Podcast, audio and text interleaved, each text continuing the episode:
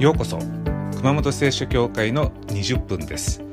熊本聖書教会の礼拝メッセージをお届けいたします。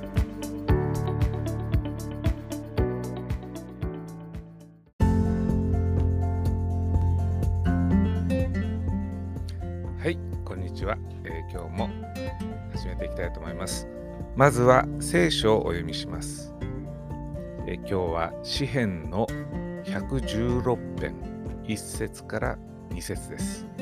お読みします。私は主を愛する。主は私の声、私の願いを聞いてくださるから。主は私に耳を傾けられるので、私は生きる限り主を呼び求めよう。以上です。え主は私に耳を傾けられると。でまあ、耳を傾けるっていうのはなかなかできることじゃありません。どうでしょう皆さん、えー、皆さんに私にはどんな時でも耳を傾けてくれる人がいますと。こう自信を持って手を挙げる方はどれぐらいいるでしょうか。えこの詩篇を書いた人は私は主を愛すると言います、まあ、注目したいのは次です。なぜなら私の言うことに耳を傾けてくださるから。つまりどんな時にも必ず耳を傾けてくださるから私は主を愛するんだと。生きる限り主を呼び求めようと。言ってるわけですね、まあ、この方は長い信仰の経験の中で確信するに至ったわけです。神は私に耳を傾けてくださる神だと。まあ、大体人が相談する時っていうのは何か解決策を教えてもらいたいからじゃなくてこう気持ちを聞いてもらいたいんですね。どうしたらいいってこう聞いてきますけれども実は意見は求めていません。求めているのは私たちの耳です。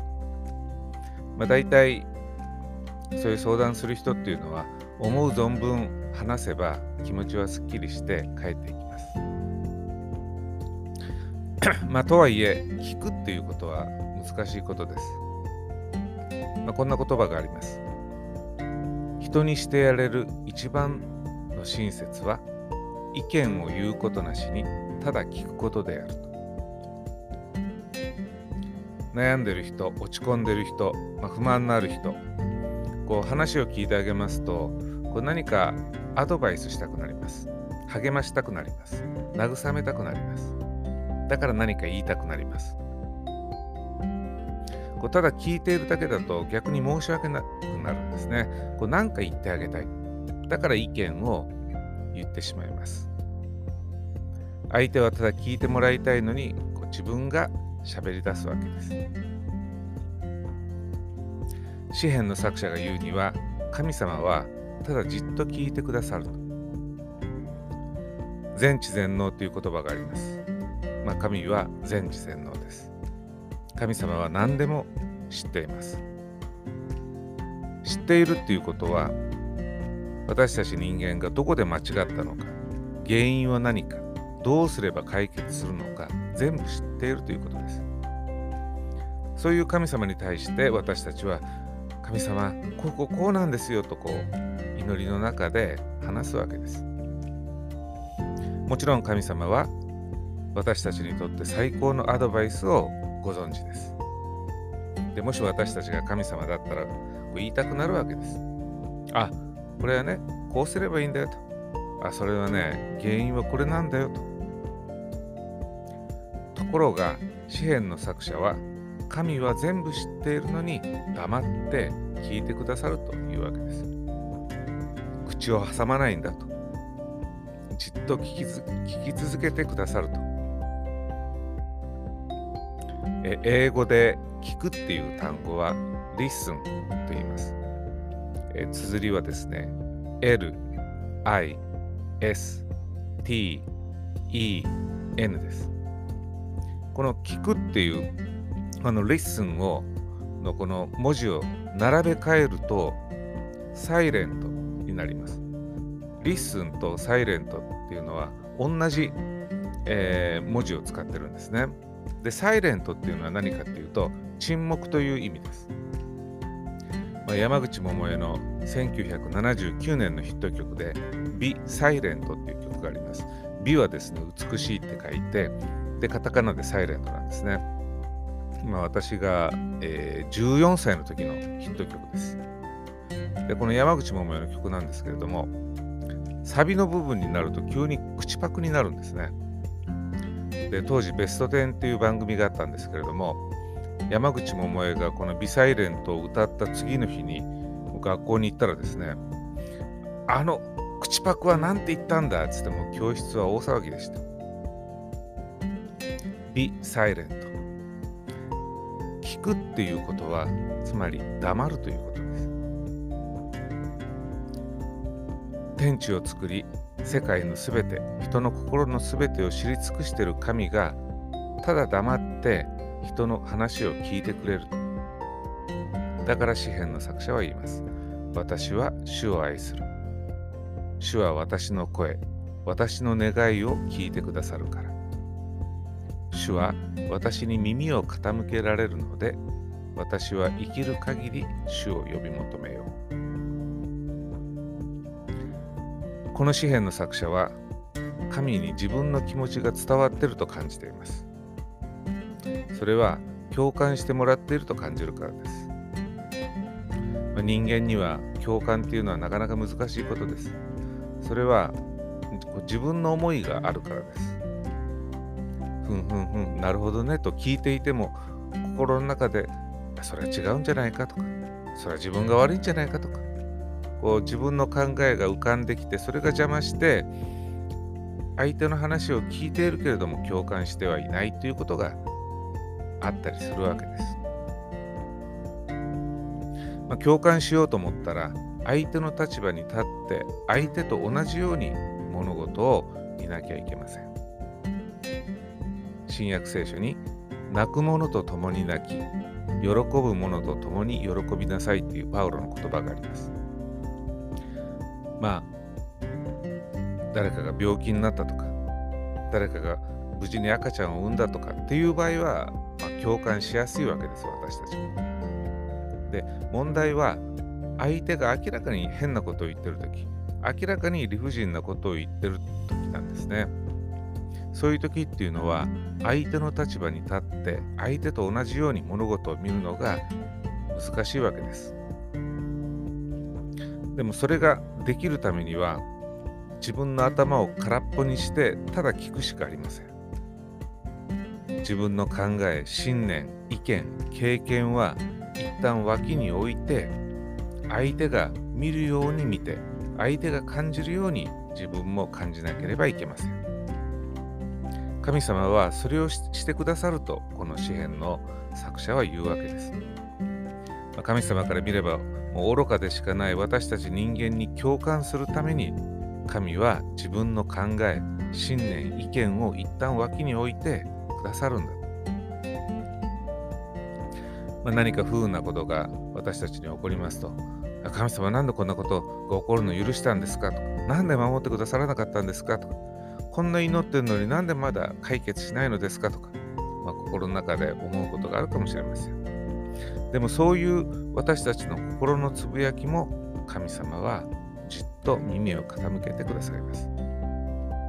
まあ、これは実はすごいことです。っていうのは自分に文句を言う相手、自分を非難する相手に共感できるっていうのは並大抵じゃないからです。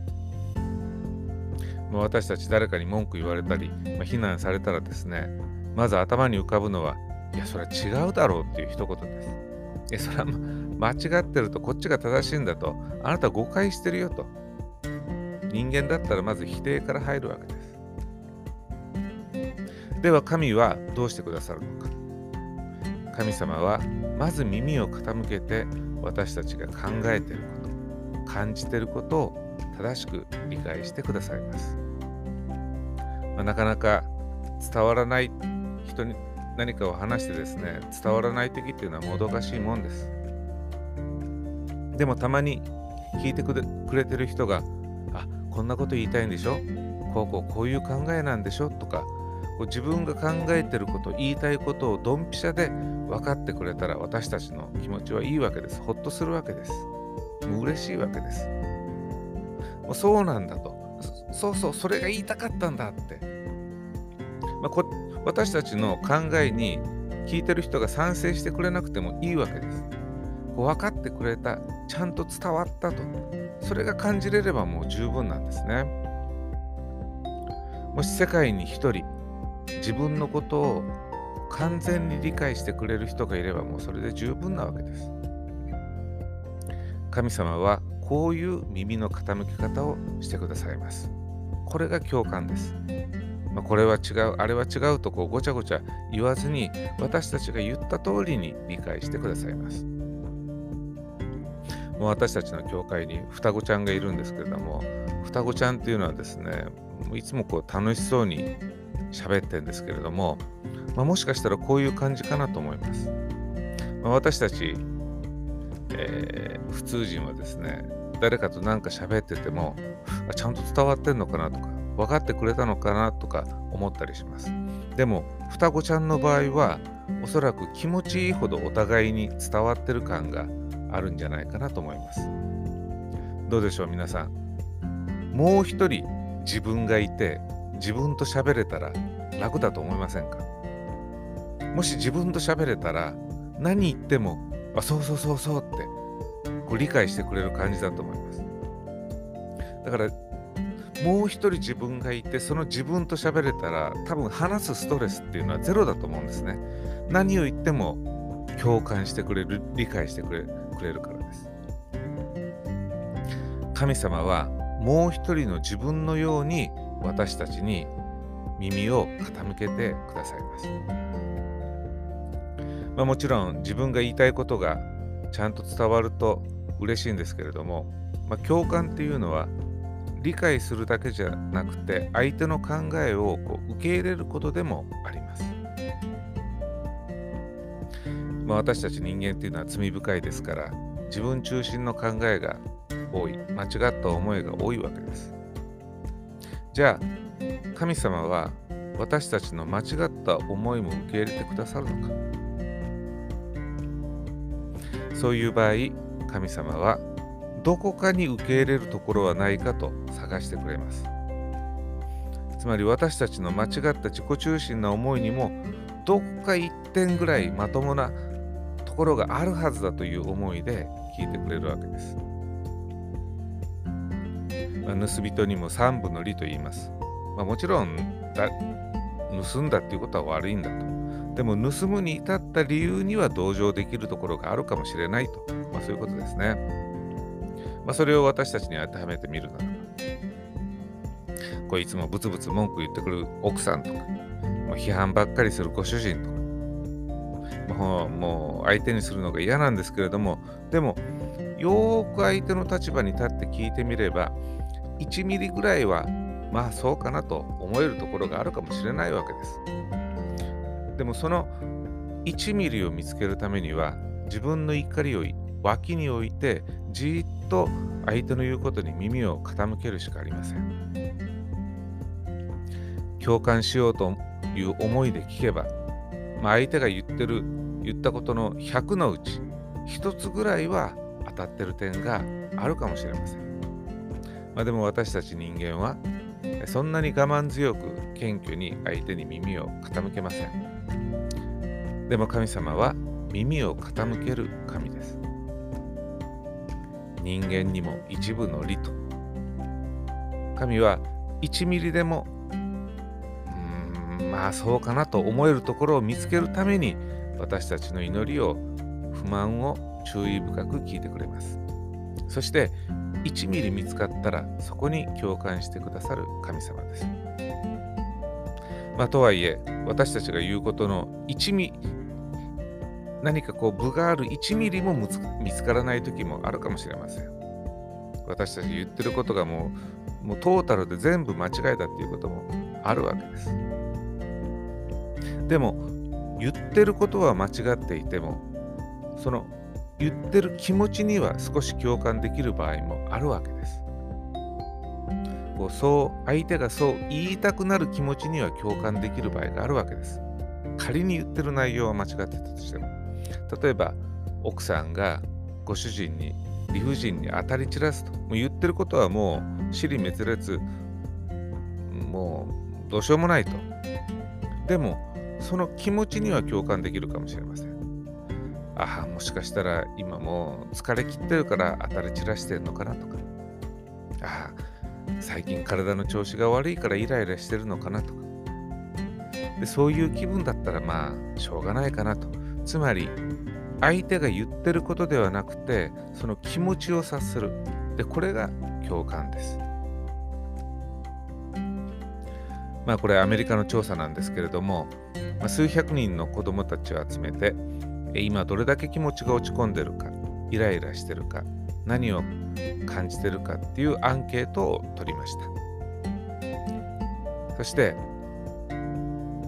片方で今度その子どもたちの親と学校の担任の先生に子どもたちは今どういう気分だと思いますかというアンケートを取りました。で結果を比べてみました。どうなったか。なんと子どもたちが感じてる気持ちと親や担任の先生が子どもたちはこう感じてるだろうなという、えー、思いはですねかすりもしなかったんですね。つまりそれぐらい人の気持ちを察するのは難しいということです。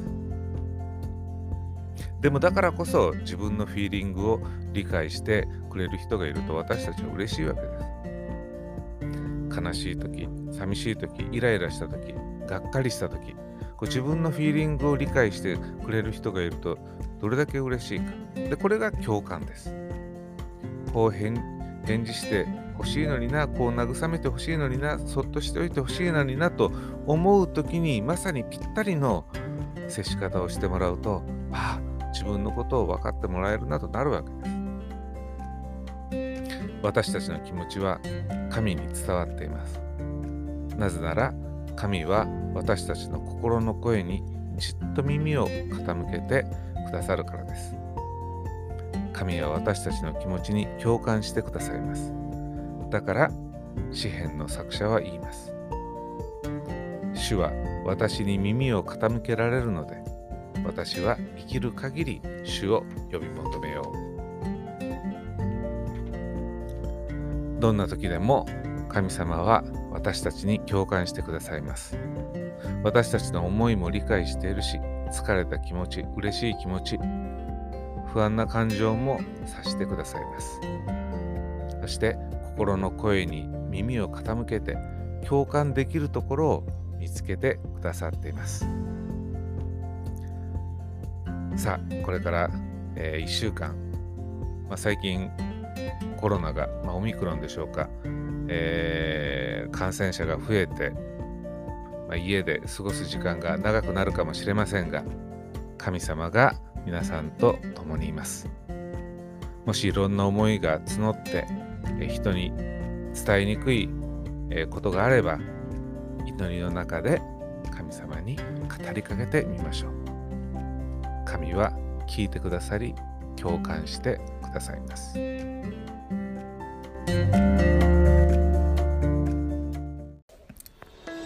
それでは熊本聖書協会の20分はこれまでです。ご視聴ありがとうございました。また来週